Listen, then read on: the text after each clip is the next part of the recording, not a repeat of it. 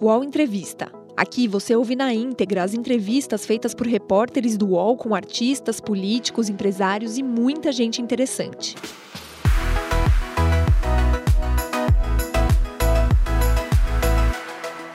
Amigos do UOL, que prazer! Que prazer essa entrevista que eu vou fazer agora. Uma mulher que eu admiro demais, sempre admirei. E, e nós nos encontramos uma vez por acaso dentro de um avião. Foi, rolou um tchauzinho tímido. E eu tava sem graça em falar com ela. Mas olha, eu só quero aqui transmitir para você é, a minha total admiração. Eu, eu admiro o seu jeito de falar, o seu jeito de ser, o seu jeito, a sua, o seu posicionamento. É, com vocês, Maíra Azevedo, mais conhecido como Te Amar. Te Amar, muito obrigado. Oh, Léo, obrigada a você. Fico muito feliz. É, você sabe que quem trabalha com jornalismo de famosos costuma ter uma divisão de opiniões e você é um cara que eu tenho uma grande, um grande apreço, porque eu admiro o que você faz. Eu acho que a gente tem que compreender que quando você se torna uma pessoa pública, a sua vida se torna interessante para algumas pessoas, né? Por mais que isso às vezes seja doloroso, seja tenso, mas infelizmente ou felizmente faz parte do jogo. Né? Então, assim, é importante que a gente tenha essa compreensão e eu acho que você cada vez mais tem se tornado uma pessoa muito importante, ainda mais nas pautas que eu discuto, que eu defendo, como a questão racial, que eu vejo o quanto que você tem se dedicado para transformar esse debate em algo mais palpável e mais real na mídia brasileira. Eu acho que, eu acho que é, como eu fico pressionado, sabe, chamar como nós estamos ainda atrasados nessa questão, né? como isso não deveria ser um debate na sociedade, né? Isso não deveria ser. Isso deveria ser uma questão já natural de que é, os negros têm que ter um espaço igualitário. Mas, infelizmente, a gente não vê isso. Você concorda comigo? Não, com certeza. A gente tem um problema, inclusive, matemático, porque somos nós a maioria da população. A população brasileira, na sua maioria, é formada por pessoas negras. Mas isso não reflete nos espaços de poder. E falar sobre isso não pode ser reduzido ao conceito, a um conceito bobo e antiquado de vitimismo ou de mimimi. A gente precisa falar sobre isso porque é essa falta de representatividade, de representação de pessoas pretas nesses espaços que faz com que a gente seja uma sociedade tão desigual e tão e tão boba ainda, porque o racismo ele é um câncer social que impede que a gente tenha a possibilidade de conhecer novos talentos todos os dias. Porque quando você tira de uma pessoa preta a oportunidade de ocupar aquele lugar por conta da cor da sua pele, você está tirando também da sociedade a oportunidade de conhecer alguém que pode transformar o mundo. Você está lançando um livro agora. Me conta desse livro. Então, né? Eu vou até pedir para meu filho pegar. Aladê, pega ali um livro, menino, para eu mostrar. Como é o seu filho? Aladê é um nome africano, quer dizer o dono da coroa. Maravilhoso, maravilhoso. Isso é muito é, bom. Então, eu, eu, eu fiz uma coletânea de relacionamentos ordinários que eu tive, né? Então, como se livrar de um relacionamento ordinário. Que foi a ideia da. Okay, eu, eu colecionei essas relações ordinárias que eu tive, porque eu acredito que a gente pode, Léo, aprender com o erro do outro, sabe? E aqui nesse espaço não é uma tentativa de ser uma professora, mas de socializar informação, de contar como é que eu sobrevivi a essas histórias, quais foram as minhas iniciativas para poder ir aprendendo e mostrar para essas mulheres que a gente não pode continuar nem permanecer em nenhuma relação por conta da dependência afetiva que ainda hoje é muito presente, muito perversa, que tira de milhares, que tira milhares de vidas de várias mulheres todos os dias. Dependência afetiva.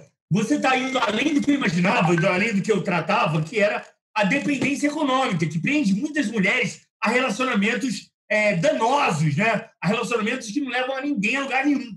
Mas você fala independência afetiva, quer dizer, que é o fato da mulher dizer que está solteira, né? Ela não Sim. aceita. Ela acha que o casamento é uma resposta à sociedade que você é bem sucedido emocionalmente, talvez. Não é, nem, não é nem que ela não aceite, existe uma cobrança, Léo, observe. Né? Você deve ter amigos homens e mulheres. Um homem de 30 anos, quando ele casa, todo mundo acha que ele casou muito cedo. Uma mulher que aos 30 anos ainda não casou ou não tem uma relação ainda séria, todo mundo começa a questionar o que, é que ela está fazendo da vida. É exatamente que está aí o erro. A gente educa homens e mulheres de formas distintas, onde o homem precisa passar mais tempo ficando com várias, e a mulher precisa, quanto mais cedo, encontrar alguém para casar. Então, a gente vai encontrar histórias de mulheres que ela, é ela que é o arrimo de família, ela que tem o poder aquisitivo, ela que tem a situação financeira organizada, mas ainda assim ela não consegue se desvencilhar daquela relação por conta dessa cobrança machista que determina que a mulher, para ser bem-sucedida, precisa ter um companheiro ao lado, quanto muitas vezes aquela mulher está, inclusive, adoecendo emocionalmente, psicologicamente e fisicamente por conta daquela relação. Você, você é uma pensadora da não só da questão negra, da questão feminina, mas da humanidade, né? E eu queria que você analisasse esse momento. O que, que vai sair? Como é que nós vamos sair desse momento que nós estamos vivendo? É um momento que a gente nunca viveu na vida. Você acha que nós vamos sair diferente? O contato, até o toque vai ser diferente é, na, na volta? Como é que vai ser, Tiamat? Léo, você sabe que eu sou jornalista, né? Igual você, a gente é colega de profissão. E o, o, a quando a gente é jornalista, a gente tem dentro da gente uma curiosidade que parece que não cessa. A gente quer saber sobre tudo. E isso é algo que tem me desesperado, porque é a primeira vez que eu não sei a resposta. E não, não saber sabe.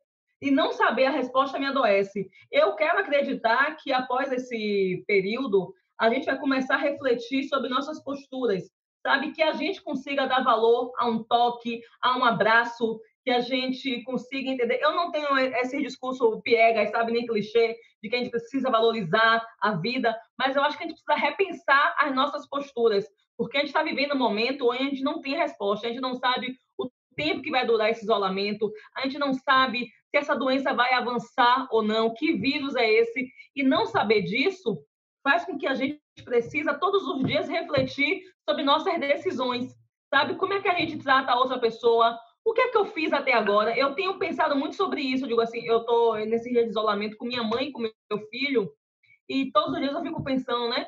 Como é que eu devo seguir a partir de agora? Porque, assim, tem horas que me desespera, que me dá vontade de ir para a rua, de ligar para todo mundo que eu amo, e, ao mesmo tempo, é, eu tenho medo de enlouquecer, porque a gente precisa ser muito realista, e é duro falar isso, porque essa indecisão, essa angústia de não ter a resposta, está fazendo muita gente perder um pouco da sanidade. Estamos aflitos e aflitas, estamos com medo de não ter a resposta. E eu não sei o que dizer, mas eu quero acreditar que a gente vai.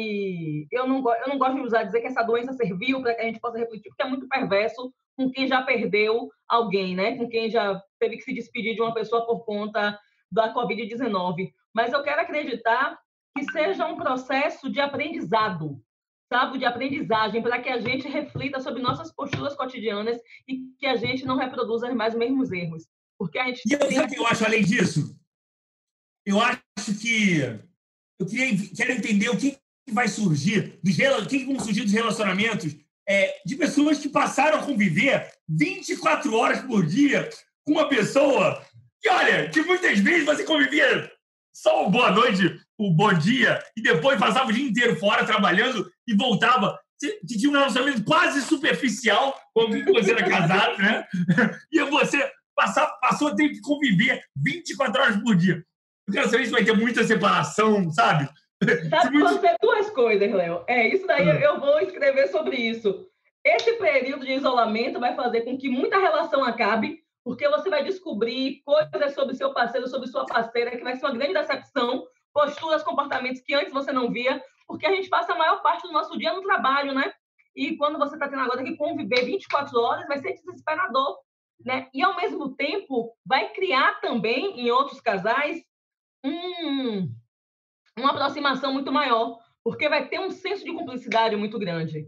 Você vai passar a ter naquela pessoa a sua maior confiança, por exemplo. É, é... Então, são esses dois efeitos. É. A repulsa e a aproximação, não é isso? É. E aí a grande onda é quem vai estar em qual lugar. E eu sempre acredito, Léo, que uma separação, porque a gente tem mania de achar que a separação é uma tragédia, e não é. A gente uhum. precisa entender que uma separação pode ser um momento de, de vitória, de conquista, de um novo momento da sua vida. Porque senão a gente fica sempre atrelado que aquela relação que é um sucesso, quando na verdade aquela relação está te levando para um momento de desespero, onde não estava te trazendo mais nenhuma novidade. Então, que você entenda que reconhecer que aquela relação não vai adiante é também uma grande vitória. Quais são os seus planos para o futuro? Quais são os seus Ai, planos para tudo voltar ao normal? Continuar viva, né? Essa tem sido o meu maior plano fazer. Mas assim, eu estou aproveitando, Léo, tent... é, eu até digo isso, porque tem uma cobrança muito grande para que as pessoas sejam produtivas nesse momento de isolamento. Mas uma coisa que eu estou tentando é. Tem dia que eu fico ociosa, que eu não faço nada, fico só na televisão e no zap e vendo bobagens. Mas, assim, eu estou começando a pensar em escrever um novo livro, né? Falando sobre como educar crianças negras, porque as pessoas me perguntam muito do processo pedagógico e educacional que eu passo para meu filho. Então, assim, eu estou pensando em falar sobre isso. Mas também fazer, porque eu vivo né, nesses dois mundos eu gosto de escrever e falar muito sério, mas eu também tenho um stand-up. E aí eu estou querendo escrever um novo stand-up, que eu até já comecei a esboçar algumas ideias. Agora, você falou dessa como educar a criança negra. A, a principal questão numa educação de uma criança negra é a autoestima? A autoestima e você explicar para ela que o racismo não é um problema dela. Porque se a gente não explica isso, muitas vezes a criança se responsabiliza por uma atitude racista que alguém teve com ela. Então, ah. essa, esse é meu maior desafio. Tentar mostrar para meu filho que se alguém tem uma atitude racista, o problema é do racista, não dele. Mas você acha que a educação, é, é, as crianças pensam isso, que a questão é dela, que o problema é dela por ser negra? Sim. Muitas vezes, porque entenda, você vive em uma sociedade, né? Então, o que, que acontece? Muitas vezes a criança é rejeitada, recebe um apelido que a gente confunde, racismo com bullying, são coisas distintas. Às vezes aquela criança está sendo isolada, isolada, muita gente perversa, onde exatamente porque uma criança tem características negroides, deixa aquela criança de lado, ridiculariza, menospreza, desqualifica. Uma coisa que eu digo para meu filho muito é que ele não pode correr dentro do shopping, porque alguém pode pegar ele e botar para fora. Eu nunca deixei meu filho correr, como qualquer criança brinca. Eu digo, não corra dentro do shopping. Então, assim, e isso é muito perverso. Eu nunca tinha pensado nisso. Um negro correndo dentro do shopping é diferente de um branco correndo dentro de um shopping. Sabe? E isso é muito cruel, Léo, e a gente precisa falar sobre isso, porque assim, e eu acho muito bacana você, enquanto homem branco, falar e reconhecer isso, porque o que, que acontece? Nesse processo, todas as vezes que eu, como mulher preta, me posiciono sobre isso, sempre tem alguém para tentar desqualificar a minha fala. Por isso que é importante que outras pessoas brancas se posicionem e falem, porque é mais fácil alguém ouvir um branco ouvir de outro branco e concordar. Porque quando eu falo, fica parecendo que eu estou maximizando a situação, as pessoas não conseguem entender como é doloroso para mim quando eu tenho que dizer para meu filho que ele não pode correr, que ele não pode botar determinadas roupas, porque se criou um, um, um estereótipo, e é por isso que a gente precisa combater estereótipos que onde a população negra está associada o tempo todo à marginalidade. E a gente precisa combater essas coisas. Agora, me diga uma coisa: a situação de Salvador é diferente do Brasil? Porque quando eu fui a Salvador, eu vi uma situação muito mais igualitária, sabe? Eu, eu me senti num país muito mais igualitário é, em relação ao negro, em relação. Eu, eu vi o, o, negro numa posição social. E eu vi o negro muito mais representado, representado na televisão, das vezes que eu fui aí, Talvez eu esteja enganado, amor, mas eu, me, eu senti que Salvador sabe valorizar muito melhor a sua população negra do que o resto do Brasil. Eu estou errado? Como diz Yuri Massal, lê do engano, sim, está enganando. e é muito triste falar isso, sabe, Léo? É lógico que a gente tem alguns avanços. É, eu mesmo apresento o Carnaval de Salvador, já foi o segundo ano esse ano, mas ainda assim a representação é muito ínfima. O que, que acontece? Aqui em Salvador, nós somos 86% da população negra. É, Salvador é a cidade mais negra fora do continente africano. Então, você vai ver um número maior de pessoas. Mas isso não se reflete nos espaços de poder. Por exemplo, se você chega na Câmara Municipal, dos 43 vereadores, eu acho que até hoje só, só nove são pessoas negras. Um absurdo! Se 86% da população é negra, mas me diga, o negro não vota no negro? A grande questão não é que o negro não vote no negro, a grande questão é que as grandes aglomerações partidárias não impulsionam essas candidaturas. Não há candidatos negros. Pois é, então o que, que acontece? Para cair, inclusive, nessa pegadinha que as pessoas começam a acreditar que preto não vota em preto. Você não pode votar naquilo que você não vê. Se uma candidatura não tem apoio, você não consegue é, apoiar. Se você. A mesma coisa, é, eu estou aqui, eu trabalho na TV, Mas se você não vê outras mulheres negras no espaço de televisão, você começa a acreditar, porque a gente é educado pelas informações que a gente recebe ao longo da vida. Então, assim, se eu não vejo, eu começo a entender que ali não é um espaço para as pessoas negras. Tanto que, assim, eu sempre faço um teste, Léo. Fecha o olho e imagine uma médica ou um médico. Você não consegue imaginar uma pessoa preta, porque você foi educado e educada para entender que ali não é o seu lugar. Mas se eu te pedir para você imaginar uma, uma empregada doméstica, automaticamente você vai imaginar uma mulher negra. E isso daí faz parte dessa estrutura social que nos ensinou que existem lugares de brancos e lugares de negros, e isso também é refletido aqui em Salvador. Lógico que por uma questão matemática, para a gente ter um número maior de pessoas, você ainda vai ter algumas pessoas no espaço de ascensão, porque é um número muito grande da nossa presença, mas ainda assim, se você pensa nas pessoas mais ricas da cidade, não somos nós. Salvador é uma cidade muito desigual. Se você chega nos bairros nobres, você vai ver que a presença negra vai caindo. Você chega na periferia, a presença negra vai subindo. É dessa forma como acontece em todo o país. Os podcasts do UOL estão disponíveis em todas as plataformas. Você pode ver a lista desses programas em uol.com.br/podcasts. Recebe salário, faz transferência, pagamento, recarga de celular e até empréstimo, tudo sem taxa. PagBank, a sua conta grátis do PagSeguro. Baixe já o app e abra sua conta em 3 minutos. Você tem pretensões políticas? Não, me perguntam isso, Léo. Minha pretensão política é ocupar mais espaço na mídia. Minha pretensão. Você foi procurada por algum partido político? Ah, já, mas eu não tenho interesse, não, meu filho. Pelo amor de Deus, eu. Sabe por quê? Eu acho muito bonito muita gente gritando Marielle presente. Você lá representaria uma, uma parte boa. Você não acha? Eu acho que eu posso representar uma parte boa tendo um programa meu na televisão, sabe? Eu posso fazer a diferença podendo ocupar espaço nas emissoras, sabe? Porque isso também é política. Você colocar gente preta nos meios de comunicação também é uma política de existência de assegurar a sobrevivência.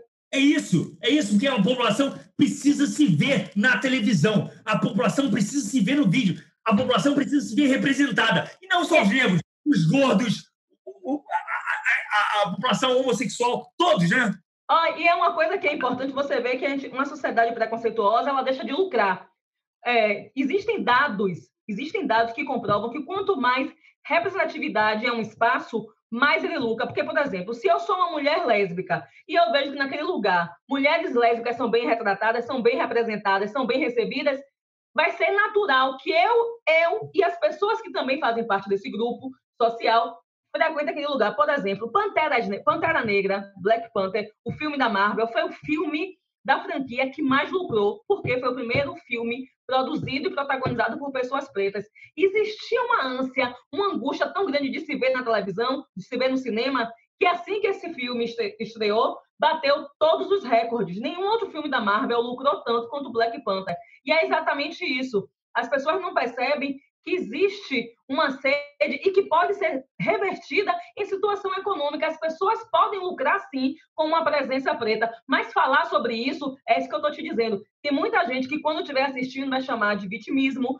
de mimimi, porque não quer fazer esse debate. E aí assim. eu sempre digo que esse vitimismo, esse, esse mimimi, é de quem quer continuar nessa mesma situação, na mesmice. Porque é muito mais fácil você seguir na mesmice do que você parar refletir e reavaliar que existe uma postura equivocada na sociedade. O que você está falando é o seguinte: você está falando para os donos e para os diretores de, de emissoras de televisão, meu amor, eu não estou pedindo, não. É questão de business, baby. É questão de lucro. Seja inteligente. Coloque representatividade na sua emissora de televisão que o seu faturamento vai aumentar. Sim. É isso. Não, é bem simples, né? É exatamente isso. Porque, olha só, Quanto mais eu me vejo, mais eu consumo, sabe? Quanto mais eu enxergo que aquele, por exemplo, eu vou dar um exemplo básico. Eu saio com meu filho. Como meu filho já tem uma educação sobre representatividade, eu estimulo ele que ele adquira sempre produtos relacionados à imagem dele. Então, muitas uhum. vezes a gente já deixou de consumir algumas coisas porque a gente não se via, sabe? E, assim, e eu sei que esse movimento não é feito apenas por mim. Existe um movimento social de pessoas que conseguiram compreender a importância de você se enxergar. A comunidade LGBT, a comunidade negra, a comunidade gorda. Existe um debate sobre gordofobia que a gente não faz, sabe? Onde a gente continua ainda vendendo a imagem da mulher padrão onde uma mulher que veste 38 e a gente sabe que essa não é a realidade da mulher brasileira, porque existe alguém que está lucrando em dizer para a gente que ser gordo é uma coisa ruim. A gente está vendo nesse período mesmo de isolamento, vira e mexe, tem alguém fazendo piada sobre o resultado que isso vai ter no peso e ninguém consegue entender o quanto que aquilo é doloroso para uma mulher gorda, para uma pessoa gorda, o quanto que aquilo traz danos. É porque é você desqualificar a imagem de alguém. Olha, é, eu quero saber da sua experiência, como é que foi a sua infância? Como é que foi para você. Eu quero entender o seguinte. Obrigado, amor. Para você, para ter sido criada essa pessoa maravilhosa que você é, eu quero entender como é que foi, como é que foi a sua criação, a sua mãe, como é que é, esse ser Minha mãe é maravilhosa. Eu, eu tive uma criação muito rígida, né? Eu saio dessas estatísticas muito rígida mesmo. Eu, eu sou, eu tive aquela criação de que filho não podia se meter na conversa de adulto, sabe? Que a gente tinha horário para as coisas. Só que é assim, Léo, é importante a gente falar. Eu fujo das estatísticas né, das famílias negras. Eu venho de uma família estruturada, eu tenho mãe, pai e irmã. A minha família nuclear são apenas quatro pessoas, e isso já é algo, né, fora do normal. Mas seus pais, eles tinham formação superior? Sim, minha mãe é professora, meu pai é, meu pai, meu pai tem várias formações, meu pai é contador e meu pai é advogado. Só que eu sempre morei na periferia, eu moro em plataforma, subúrbio ferroviário de Salvador. Mas aí, o que é que meus pais fizeram? Meus pais tiveram uma escolha de morar na periferia, mas dar educação de qualidade para mim e para minha irmã. Então, assim, eu sempre estudei em escola particular, e foi exatamente por viver nesse ambiente. Escola particular onde a maioria era branca. Isso. Então, o que, que acontecia? Muitas vezes eu era hostilizada, porque eu era preta e a pobre. Sabe? Eu estava na escola particular, então, assim, meu pai, meu pai sempre teve carro, mas era sempre um carro muito popular, né? Um carro inferior, então as pessoas davam risada. Minhas coleguinhas iam para Disney. Eu nunca fui na Disney até hoje, nunca fui, não tenho ideia de como é a cara de Mickey Mouse.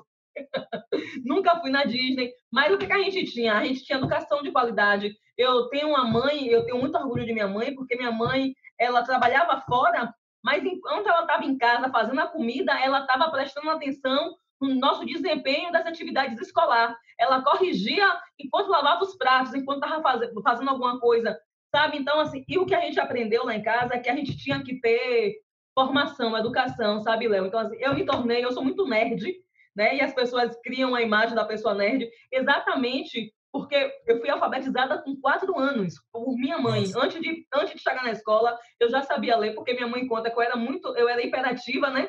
Muito coisa. Então ela teve como alternativa me ensinar a ler para eu passar um tempo com os livros para ela conseguir dar conta das outras demandas. Então, assim, essa minha sede por informação começou muito cedo e exatamente por eu sempre viver em um espaço onde eu era uma das poucas pretas, eu comecei a me interessar pelo, pelo debate racial porque eu percebia que eu era uma exceção sempre. Então, assim, eu costumo, eu costumo dizer que eu era sempre a ameixa do pudim, sabe? Em volta todo mundo branco e eu lá de pretinha, eu e minha irmã. E aí, isso foi criando em mim esse interesse. Mas eu venho de uma família que a gente não, eu não sou a primeira pessoa a entrar na universidade. Minha avó, minha avó tem irmãos que são advogados, que são médicos. Então, assim, o acesso à educação para a gente sempre foi tido como um espaço de você a informação sempre foi tido como algo muito precioso. Então eu acho que vem daí essa minha sede, sabe? Você eu tenho que agradecer. Oi. Isso é fundamental. Que a educação é fundamental. Muito mais, além da questão racial, o negro tem que estar presente na universidade. É Sim. fundamental para a construção de uma sociedade igualitária. Sim. Não é apenas o, o acesso por si só. A educação tem que ser igualitária, concorda? Tanto que, se você observar, Léo, existe hoje em dia um sucateamento das escolas públicas. Né? Porque quem que continua hoje em dia frequentando as escolas públicas? A população preta e pobre. Então, assim, tem muita gente que faz uma crítica às cotas sem nem entender como é que esse sistema funciona. Eu costumo uhum. perguntar às pessoas, tem gente que acha que cota chegou lá, você é preto, você entra, não é assim. Você não vai é. disputar com quem é igual a você, com quem está na mesma situação de miserabilidade. Então, assim, eu, eu não tenho direito às cotas, nunca tive, porque eu sempre fui em escola particular. Eu, eu fiz faculdade particular até, é, porque eu sou, né? A gente deve ser da mesma geração. Eu sou da época que as universidades federais, às vezes, quando entrava em greve, poderia durar até um ano de greve. Eu também estudei em universidade particular. É, e aí, meu pai, meu pai disse pra gente, né, que ele preferia pagar e ver a gente se formar do que a gente entrar na universidade ah. pública e, ele não assistir. Meu pai disse que vai morrer com não sei quantos anos. E ele, aquela coisa né, do pai, não, eu quero vocês estudando. Então, assim, tanto eu quanto minha irmã, nós fizemos faculdade privada, mas a gente fazia faculdade privada assim. É, já teve mês de meu pai pagar a faculdade e não poder fazer supermercado na minha casa. A gente tem que alternar, sabe? Então, assim, eu trabalhava para poder. Eu nunca precisei pagar nada dentro de minha casa, mas eu trabalhava para diminuir as despesas, sabe? Então, assim, e é isso que as pessoas não entendem. Você não pode colocar em pé de igualdade um menino que passa a vida toda numa escola particular, que ganha um carro, que faz curso de inglês, com um rapaz que está catando resíduo sólido, trabalhando de noite a dia e depois eles disputarem de igualdade, porque isso não é igual. Essa meritocracia é uma lenda em uma sociedade que é racista, que é classista, que é homofóbica, que é machista. Meritocracia é lenda, você não pode tratar de forma igual quem o tempo todo é visto de forma diferente. Perfeito. Para finalizar, o nome do seu filho é Alede, é isso? Alade, Alade, quer dizer Alade, Senhor da coroa, dono da coroa. Eu quero saber o que, que você, como é que você espera que a vida do Alade, que a gente tem que pensar já na, na, próxima geração, né? Porque essa geração, a gente, a gente não tem mais tanta esperança. Eu quero saber do Alade. Como é que você espera que o mundo do Alade seja? Chamado? É, é tão difícil falar sobre meu filho, porque eu, eu sempre me emociono mas, assim, eu tenho perdido um pouco das esperanças. Eu acho que meu filho ainda vai enfrentar algumas batalhas como eu enfrento. E, assim, até porque eu já vejo hoje em dia. É, acho que é muito duro você viver uma sociedade onde as pessoas são tratadas de formas distintas, mas, e elas também não têm o direito de dizer, porque, assim, se a gente fala que a gente é tratada de forma diferente porque a gente é preto, a gente é ridicularizado, a nossa história é o tempo todo minimizada e as pessoas querem apagar a nossa contribuição sócio-histórica. Mas o que eu creio é que existe aí uma geração de pessoas que entenderam que a luta antirracista não é uma banalidade. Eu quero crer que a LAD terá outros desafios. Né? Ele vai ter algumas batalhas iguais à minha, mas terá outros desafios. O que eu espero, né? ele me falou uma vez, ele é muito pequenininho, que ele um dia seria presidente do Brasil. Maravilhoso! Que maravilhoso! E eu nem, Ai, nem sei se ele será o presidente, mas se um dia é, meu filho puder andar livremente, sem eu me preocupar se ele está na rua ou não, porque assim, é, para mim é desesperador quando meu filho pede para ir na rua em frente à casa e eu digo para ele que ele não pode nem correr, nem ficar até, até escurecer, porque ele, eu tenho medo que meu filho se torne estatística. Então, assim, é. se um dia meu filho puder andar livremente e não for confundido com marginal, eu acho que ele já vai estar em uma sociedade muito melhor. Muito melhor. É, só uma última pergunta, por falar em ala D. É, você acha que em quantos anos o Brasil terá um presidente da República Negra? Léo, queria te dizer que nas próximas eleições, isso é o que eu sonho, o que eu espero, é, o que né? eu queria acreditar. Mas eu acho que a gente ainda não é um país tão avançado assim. Né? Eu acho que talvez daqui a mais quatro disputas eleitorais, então assim, 20 anos, quatro ou cinco, né? 20 anos. Eu fico vai com criar, vai, vamos ter um representante negro é.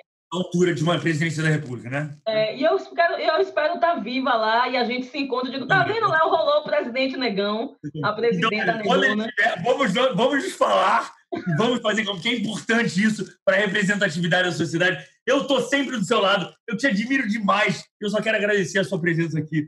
Sério, eu tô arrepiado aqui. Eu te admiro demais, Maíra. Eu adoro você. Olha, deixa eu te falar assim. Eu gosto muito de você. Já comprei algumas brigas por sua causa, porque as pessoas me questionam porque eu gosto de você. Eu digo, gente, é isso. Hein? Às vezes a gente gosta e não tem uma explicação né? E assim, eu gosto muito, eu sempre digo que a minha opinião é formada a partir de como a pessoa se comporta. É, sempre que a gente a gente já discordou em alguns momentos, eu sempre cheguei para você e te disse, né? Vejo que as coisas que você faz, tem coisas que eu acho que é maravilhosa, outras eu discordo, mas eu acho que é assim que uma relação de amizade se constrói. E eu acho realmente que você, eu outro dia até postei um vídeo que você fez que eu achei maravilhoso, onde você se posicionou firmemente durante uma transmissão ao vivo na rede TV, e que eu acho que é exatamente isso. Quem se diz aliado de verdade precisa aproveitar os espaços privilegiados que ocupa para trazer essa discussão à tona. Então, para mim, se você é privilegiado e você deixa essa pauta de lado, eu não posso chamar você de meu aliado. E você, de fato, tem sido um grande aliado da luta antirracista. Amor, te amo, tá?